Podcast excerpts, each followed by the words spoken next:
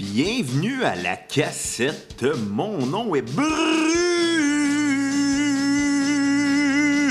Marotte et je suis votre animateur et réalisateur aujourd'hui pour ce magnifique podcast.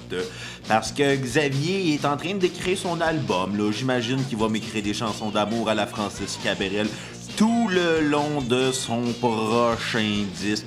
Ça va être une déclaration d'amour immense à mon grand talent de podcaster, ma beauté sublime, mon corps d'Apollon, ainsi que ma calvitie grandissante. Et oui, oui, oui, cassette solo ou encore, je sais pas combien de temps? Euh, honnêtement, je m'ennuie pas de Xavier, j'aime ça, animer ça. Je m'excuse, Xavier, je t'aime quand même, là. Mais euh, j'adore m'entendre parler. Un peu trop, même pour le grand. Pour ton grand déplaisir, Xavier, mais pour mon grand plaisir et celui des cocos. Et aujourd'hui, à la cassette, euh, j'ai décidé d'aller affronter ma décennie musicale préférée.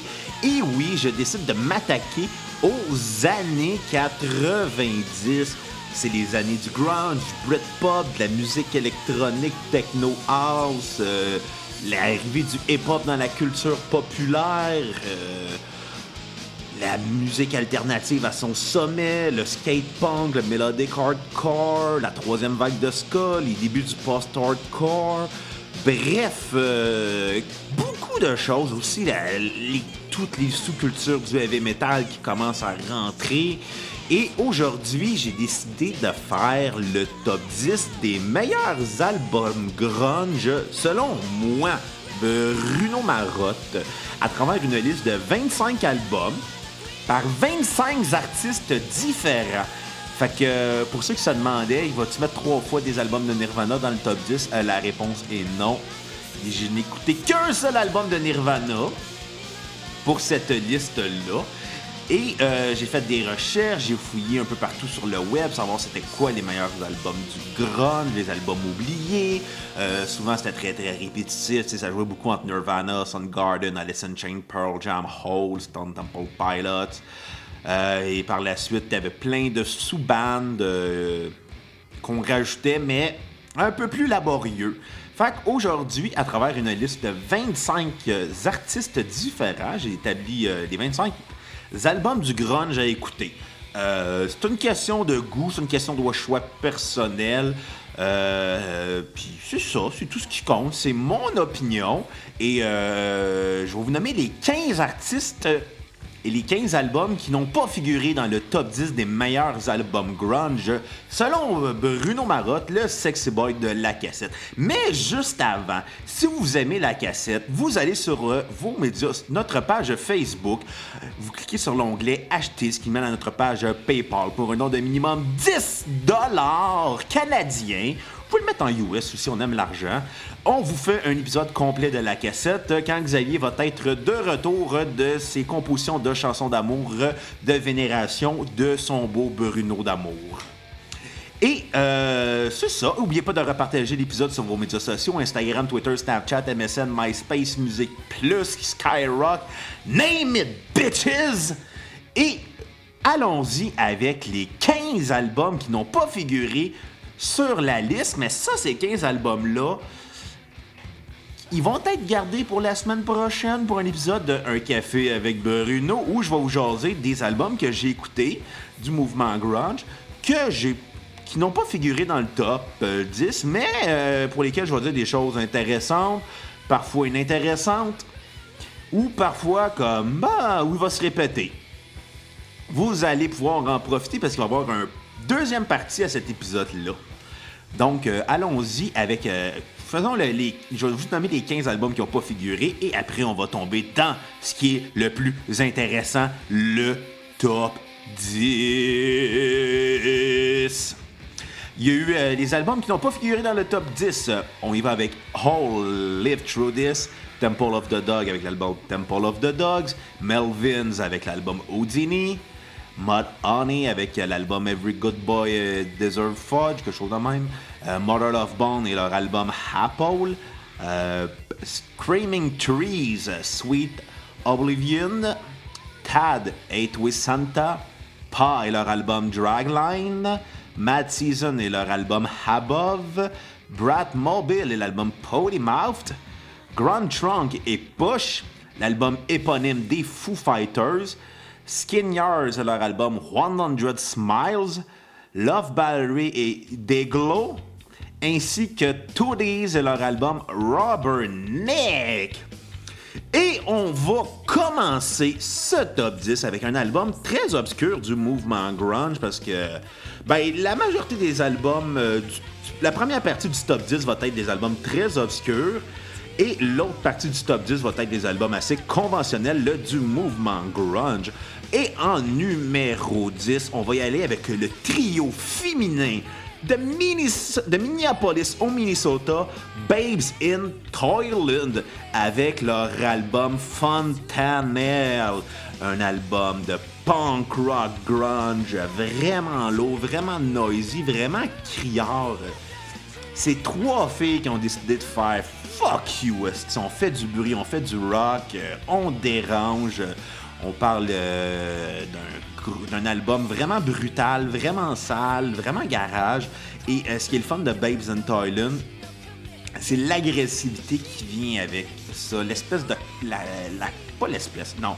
La colère et les frustrations reliées à leur vie, euh, frustration sentimentale, euh, frustration probablement politique en lien avec le mouvement féministe.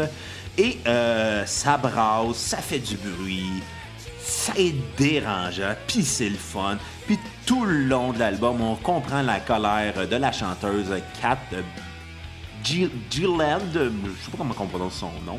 L'album était aussi formé avec Maureen Herman à la basse et Laurie Barbero à la batterie. Et l'album était réalisé par Lee Ronaldo de Sonic Youth. Mais aussi, il faut considérer l'album de Babes in Toyland comme étant un classique oublié du grunge parce que euh, ils ont duré le temps de trois albums au courant de leur carrière. Euh, l'album que je vous parle, c'est Fontanelle en 1992, mais il y a eu Spanking Machine en 1990 et Mimi Sister en 1995. Mais Fontanelle, c'est vraiment une belle découverte pour moi. C'est un album qui est agressif, qui est violent, qui est brutal, qui est on your face, qui est criard, qui se veut comme un, un espèce de fuck you à cette espèce de rock masculin hyper toxique de hey le rock c'est le fun on peut fourrer les filles. Non non. Eux autres qui étaient en crise qui étaient pas contentes ils voulaient le chanter c'est ça qui est arrivé. On a affaire à un album qui se veut brut, intelligent, sensible, mais qui rentre dedans à grands coups de pelle d'en face. Et euh, c'est c'est ça, c'est un album c'est un album catharsis comme beaucoup d'albums de grunge, mais c'est aussi un album qui s'en permet beaucoup dans la colère et la façon de crier avec un son très noisy au niveau des guitares et de la bass. Bref, une belle découverte en numéro 10, Fontanelle de Babes in Toyland. Et on va y aller en numéro 9 avec le groupe Bikini Kill. Euh, Bikini Kill qui est surtout associé au mouvement Riot Girl, euh, un mouvement de punk féministe de la grande région de Washington, l'État de Washington, euh, État où ce qui a vu le grunge à Seattle, eux ils venaient d'Olympia. Mais on peut considérer Bikini Kill comme étant un groupe de grunge par la bande, parce que le, Riot Girl euh, veut, veut pas, quand c'est né, c'est né dans la même région que le grunge. Fait qu'on pourrait considérer Babes in Toyland, L7, All, comme étant comme étant aussi du Riot Girl. Mais euh, on va y aller, on, va considérer réellement euh, le, premier album de Bikini Kill, Pussy Whip, en euh, deuxième, en neuvième position des meilleurs albums grunge. C'est vraiment un album punk rock, garage, garoché.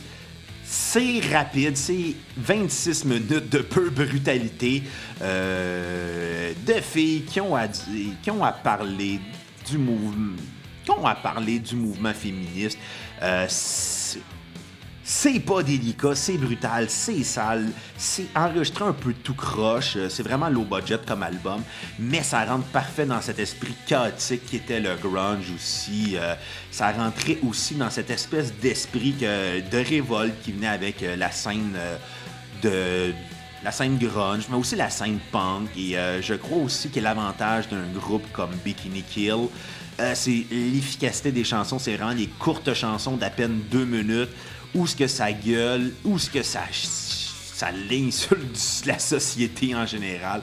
C'est on your face, ça marche, ça rappelle beaucoup les Ramones dans la rapidité, mais c'est aussi très très Sonic Youth dans la façon noisy de faire les choses. Et c'est aussi une très très belle découverte cet album-là. Euh, si vous avez la chance d'écouter Bikini Kill, ça vaut la peine un excellent disque en 9e position, Pussy Whip de Bikini Kill.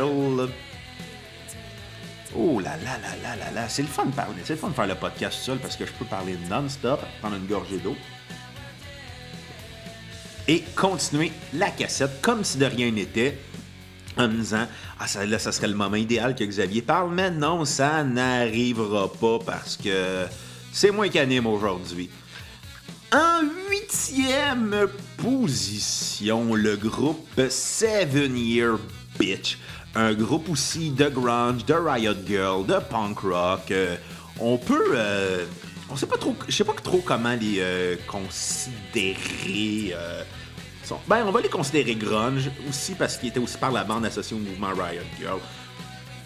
Euh, l'album Viva Zapata, un excellent disque en hommage à Mia Zapata, euh, musicienne euh, du groupe de Gift, qui est, de Gits, désolé, qui est décédée dans de tragiques circonstances. On parle d'un meurtre avec agression sexuelle. Bref, c'est jamais le fun ces histoires-là. Et bref, euh, le groupe Seven Year Bitch ont rendu hommage à Mia Zapata avec leur album Viva Zapata.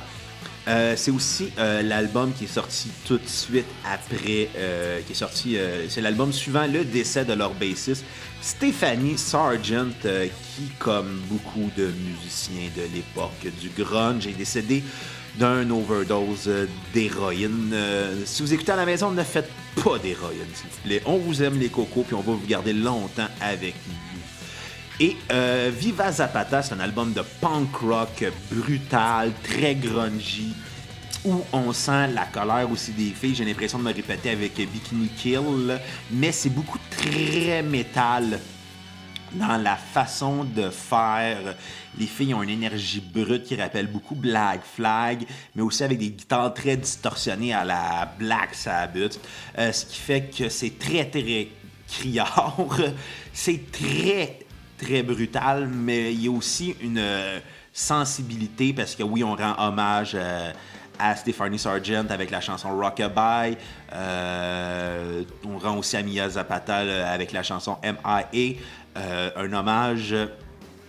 C'est un album aussi qui est réalisé par un des grands réalisateurs du mouvement grunge, Jack Endino. Euh, que si vous googlez son nom, il est associé à, l'époque de Sub, euh, il était associé au label Sub Pop, au groupe Skin Yard. Fait qu'il y a beaucoup de son nom qui figure dans des albums de grunge. Et aussi, euh, on peut découvrir euh, beaucoup de réalisations qu'il a fait au cours de sa carrière, comme Green River, Screaming Trees, L7, Hole, Seven Year Rich, Tad. Nommez-les, il est.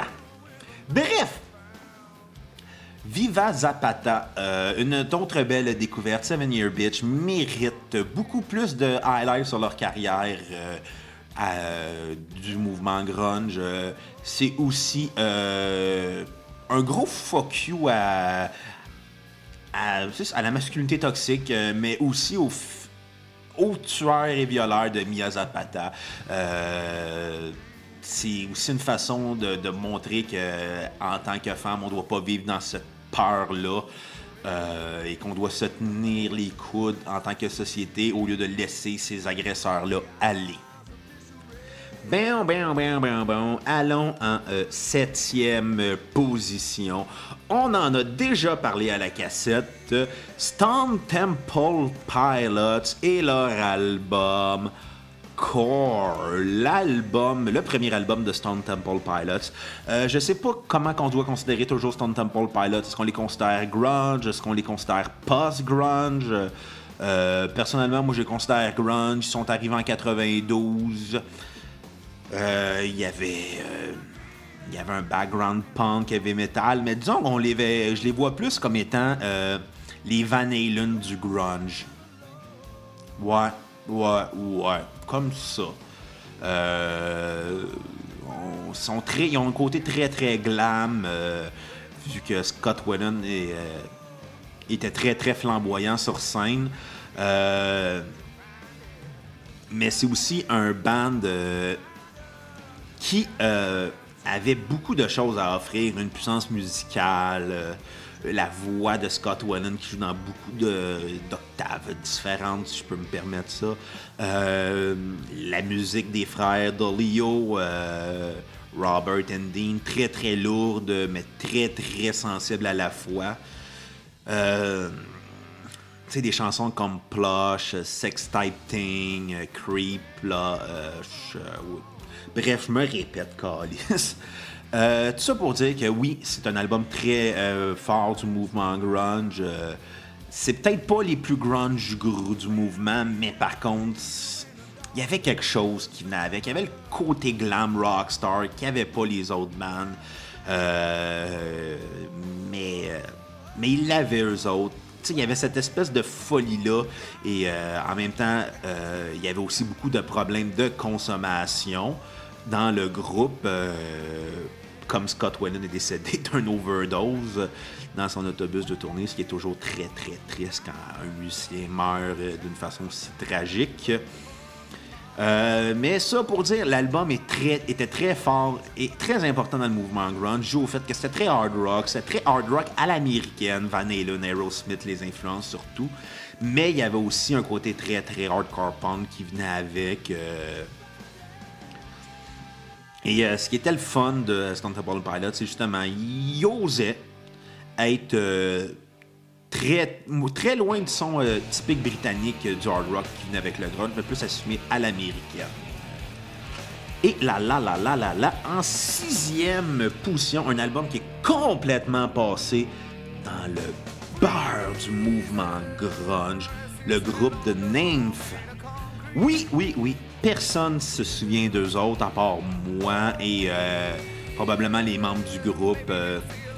Il y avait la chanteuse Inger Lore euh, dans le groupe, chanteuse très connue pour avoir travaillé avec Jeff Buckley, Henry Rollins. elle a fait aussi des albums solo dans la fin des années 90. Bref, c'est pas un album qui a marché beaucoup. Euh, c'est un album de l'album éponyme de The Nymph. Euh, il, y a un, avec Iggy Pop d'ailleurs, ce qui est quand même très cool. Euh, on sait pas trop comment on pouvait le considérer à l'époque. C'est peut-être ça aussi qui était le problème du groupe. C'est qu'on les considérait glam metal ou on les considérait grunge. La réalité, moi, je les considère vraiment grunge. C'est vraiment un esprit très, très on your face, très très agressif, très très sale au niveau des guitares, au niveau de la façon de la chanteuse de chanter. Euh, c'était très criard. Euh, puis moi j'ai été sur le cul tout le long, je me rendais compte à quel point, dans, même dans la scène grunge, il y avait des éternels oubliés puis de nymphes, euh, même s'ils venaient de Los Angeles, la, majorité des, des membres venaient du New Jersey, mais même si le band était formé à Los Angeles, à Hollywood, en Californie, euh, ça risque que c'était un groupe qui avait une puissance musicale, qui avait une façon d'écrire des tunes vraiment catchy, vraiment des vers d'oreille. Puis euh, malheureusement, le groupe a, tombé entre les cracks. Il mériterait d'être redécouvert euh, pour vous offrir sa musique, son album éponyme de Nymph. Même si ça avait été signé sur Geffen en 91, le même label que Nirvana, la même année que Nevermind, ça reste que sont tombés entre les cracks, on les a oubliés. Sauf moi qui décide de les considérer leur album éponyme comme étant le septième meilleur album, euh, sixième meilleur album de grunge, mais ça l'ouvre super bien avec Just One Happy Day, Cold, Two Cats, Anything Angel, Wasting My Day. Je pourrais continuer de mais toutes les, les, les titres de tunes de l'album, tellement que l'album était, le, était bon. Puis euh, ça vaut la peine de l'écouter, ça vaut la peine juste de le découvrir pour se dire, oh wow, on est vraiment passé à côté de quelque chose avec cette album-là. En cinquième position, un groupe qui mériterait d'avoir euh, une meilleure, euh, une meilleure justice. Le groupe L7 euh, avec leur album Bricks Are Heavy un grand chef-d'œuvre du mouvement grunge, réalisé par le seul et l'unique Butch Vig, l'homme derrière Nevermind de Nirvana, Siamese Dream des Smashing Pumpkins. Euh, le band était associé à l'époque à deux labels euh, indépendants avec euh, Epitaph Records, le label de Bad Religion, du, surtout du guitariste Brett Gurwitz, ou Mr. Brett, c'est plus simple de même, on va l'appeler de même ainsi que Sub Pop, euh, le grand label de Seattle, qui a mis sur la map Nirvana Garden. Et là, on se retrouve sur un major américain. Euh, et le groupe offre un album vraiment brutal, vraiment on your face. C'est redécouvrir Motorhead, mais au féminin, euh, avec des chansons comme Wargaps qui ouvre super bien l'album, le classique Pretend We're Dead. Shitlist, euh, Everglade. Un album brutal, rapide, efficace, avec des tunes super catchy, super accrocheuses. Et euh, on avait la, on a eu la chance avec. J'ai eu la chance de les voir d'ailleurs au, euh, au Mont, Montreal 77, au 77 Montréal, appelez-le comme vous voulez. Euh, c'était une c'était vraiment un, un album très essentiel dans le mouvement grunge et qui mérite d'avoir un, meilleur highlight, chose que je donne. Un des plus grands chefs-d'œuvre oubliés du mouvement grunge, comme ça qu'on pourrait le voir. Euh, ça n'a pas eu autant d'impact que voulu à part la tune Pretend We're Dead, mais. Mais non, un jour, on va espérer que peut-être Kel7 euh, mérite sa place dans l'histoire du mouvement grunge. Ben, ben, ben, ben, bon, assez parlé d'albums obscurs euh, en quatrième. On est déjà rendu en quatrième position? Ben oui, hein, on a passé la cinquième position avec L7, Bricks Are Heavy.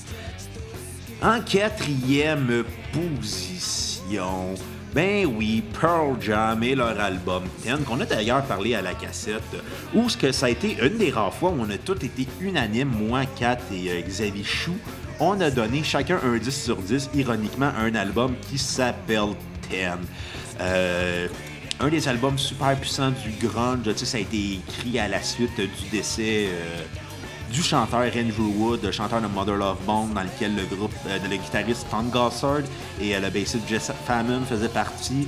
Ils ont recruté Eddie Vedder, Mike McCarthy, McCarty, McCready à guitare, ainsi que Dave Cruzen à la batterie. Euh, mais bon, euh, tout ça pour dire euh, que oui, c'est un album super puissant, avec des belles ballades, des chansons bien maîtrisées, avec la voix de Eddie Vedder qui chante, avec des classiques inoubliables comme Once, Even Flow, Alive, Why Go On, Black Jeremy. c'est vraiment un des albums forts du mouvement grunge parce qu'il y avait des hymnes là-dedans. Euh, il y avait vraiment des hymnes forts, tu sais, comme Alive qui est devenu à la, qui était à la base une espèce de chanson euh, exutoire pour Eddie Vedder en constatant que son père biologique était mort, puis lui, il se considérait euh, encore vivant. mais il serait chanceux d'être vivant. Finalement, c'est devenu une espèce d'hymne à la vie que lui-même ne s'attendait pas. et c'était complètement surréaliste. Jeremy qui est devenu un super gros succès, qui a remporté beaucoup, beaucoup d'honneur euh, dans des galas. Je pense que au MTV Video Award qui était comme consacré comme le, le vidéoclip de l'année à l'époque. À l'époque que ça voulait dire quelque chose MTV. À l'époque ça voulait dire quelque chose gagner un prix au MTV Award. Et euh, c'est ça. bref, un album efficace de classic rock, aujourd'hui qui est devenu du dad rock. dans la, entre la lignée entre la plus pure, entre, mettons, on pourrait voir ça entre le hard rock à la Led Zeppelin avec le côté très très folk rock de Neil Young. Euh, ouais, le côté folk de Neil Young, euh, c'est ça, c'est ça, c'est ça. Un très grand disque. Euh, puis ça vous tente d'aller écouter notre épisode de Pearl Jam. nos deux épisodes de Pearl Jam, notre épisode de Divider, puis notre troisième épisode de Pearl Jam qu'on a fait à recul la cassette. c'est ça, c'est ça, c'est ça, c'est ça. En troisième position, un album fort, fort, fort du mouvement grunge. Ben oui, Super Unknown de Soundgarden.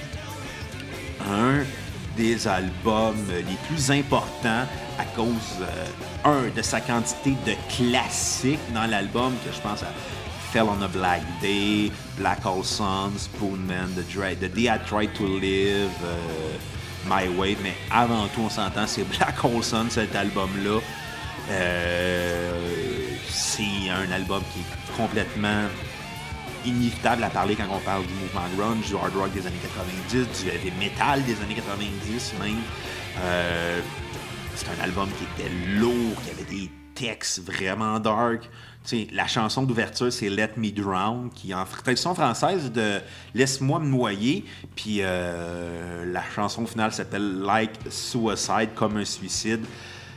Ce qui rajoute. Euh, ce qui rajoute quelque chose qui donne très froid dans le dos euh, suite au décès par suicide de Chris Cornell. Vraiment une autre tragédie encore dans le mouvement grunge. J'ai pas fini de parler de chanteurs qui sont morts pour pour cette suite d'épisodes-là et dans l'autre épisode aussi d'ailleurs, Un café avec Bruno, où je vais vous parler des autres albums grunge que j'ai écoutés, mais sans entrer très très trop gros dans les détails. Et non, non, non. Euh, surprenant. Toujours. Euh, surprenant à quel point je me plais toujours à écouter cet album-là. Euh, quand il part, je ne l'arrête pas. Ça beau être un album d'une heure et dix. ça reste toujours un album rempli de classiques, d'efficacité, de riffs super hardcore. pas hardcore, hard rock, excusez. Et c'est sensible, c'est poétique, c'est doux. On comprend la douleur de Chris Cornell. Puis ça prend une autre dimension avec son suicide. Euh, c'est inévitable. On, réinterprète toutes les chansons après, à la suite de son décès. Mais euh, ça reste que Super On un des albums les plus. Ils ont décidé de changer de style parce qu'avant, ils étaient surtout dans le, dans le métal. Euh, avec euh, Bad Motherfinger, Larder Than Love, euh, Ultra Mega Hockey. On était surtout dans le métal alternatif, dans le heavy metal, le hard rock. Et euh, bref, la voix puissante de Chris Cornell est très très très intéressant à réécouter toujours en troisième position, Super On. En deuxième position, l'album Dirt d'Alice in Chains. Euh, album euh, très dark, très metal aussi d'ailleurs. C'est probablement le band qui a le plus embrassé le heavy metal euh, dans le grunge avec les Melvins. la voix de Lane Staley aussi qui était très très puissante. la voix aussi de Jerry Cantrell, les harmonies vocales. Euh, bref, euh, un des meilleurs albums. Oui, il est considéré comme un des meilleurs albums metal, mais aussi un des meilleurs albums grunge. Et. Euh, et vraiment, c'est l'apogée aussi d'Alice in Chains parce que avec leur premier album, oui, ils étaient rentrés avec Facelift. ils étaient vraiment rentrés très fort avec une chanson comme Man in the Box, We Die Young mais c'est vraiment à partir de Dirt qui se sont imposés en tant que groupe important de la scène de Seattle. avec des chansons comme Damn Bones, Down in the Hole, Roaster, Angry Chair, Wold. Euh, on assumait beaucoup les balades aussi dans cet album-là. Euh, Jerry Cantrell s'ouvre beaucoup sur ses ruptures. Il parle de son père avec euh, Roaster. C'est aussi un des albums aussi qu'on sent un Lane Staley très très fragile dû à sa consommation de drogue. c'est aussi l'avant-dernier album d'Alice in Chains avant avant, leur, avant, avant la, première séparation. Euh, c'est la suivi. Après ça, je, vais, recommencer ma phrase, ça fait fucking aucun sens. Euh, c'est l'album. Dirt, c'est le deuxième album d'Alice in Chains. C'est l'avant-dernier album avec Lane Staley. Avant le, le Quatuor original, euh, laquelle on s'est habitué. Ensuite, il y a eu l'album éponyme in Chains. C'est un peu plus laborieux à écouter parce que c'est beaucoup trop long, beaucoup trop étiré. Euh, bref, euh, ça pour dire qu'ensuite, après l'album Alice in Chains en 2002, euh, Lane Staley décède d'un overdose de, drogue. Mike Starr, le bassiste qui, avait, qui, a été renvoyé du groupe en 93, est mort aussi d'un overdose de drogue en 2011. C'est pas un. la moitié des membres originaux d'Alice in sont morts d'un overdose de drogue. C'est très, très tragique pour le groupe. Et aussi, il reste encore euh, les deux membres originaux, euh, en, et Sean Kinney, et euh, le bassiste Mike Inez qui s'est rajouté au groupe en 93, qui est toujours là, et qui sont accompagnés maintenant par le chanteur William Duval. Bref, cet album-là, low poétique, métal, doux, ainsi qu'inclut un featuring avec Tom Araya de Slayer. Un excellent disque, le deuxième meilleur album du grunge parce que justement c'est un album, oui on inclut le métal, mais à la fois on inclut une sensibilité qu'il n'y avait pas dans la scène heavy metal de l'époque.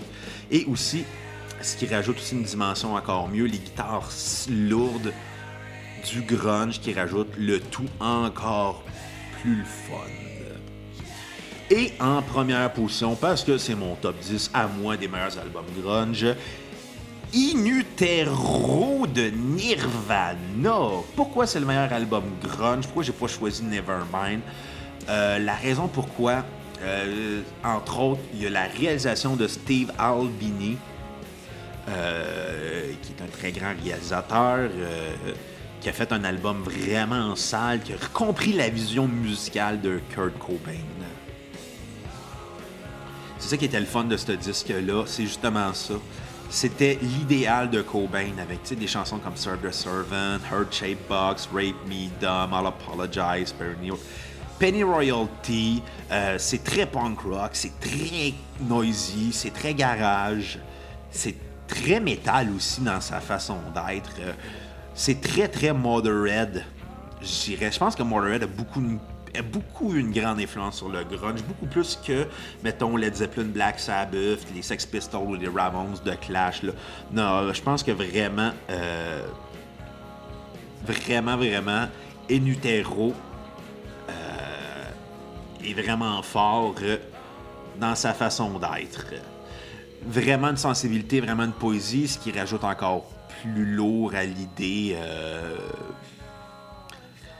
l'idée que, tu sais, suite euh, à cet album-là, Kurt Cobain s'est enlevé la vie. Ça rajoute aussi une espèce de dimension très dark euh, à l'album. Ça rend aussi les textes encore plus, je dirais, symboliques dans sa façon de faire. Mais aussi, c'est musicalement, c'est un très bon disque, très bien écrit, très doux, très sensible.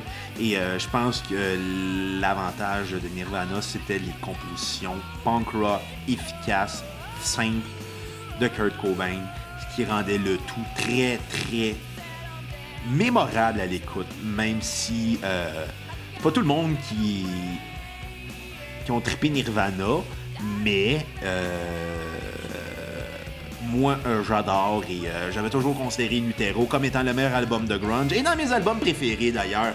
À vie dans mon top 10. Allez écouter l'épisode du top 10 de nos albums préférés à moi et Xavier. Et sur ce, vous avez, vous avez aimé l'épisode, repartagez-le sur vos médias sociaux. Instagram, Twitter, Snapchat, MSN, MySpace, euh, Facebook, name it.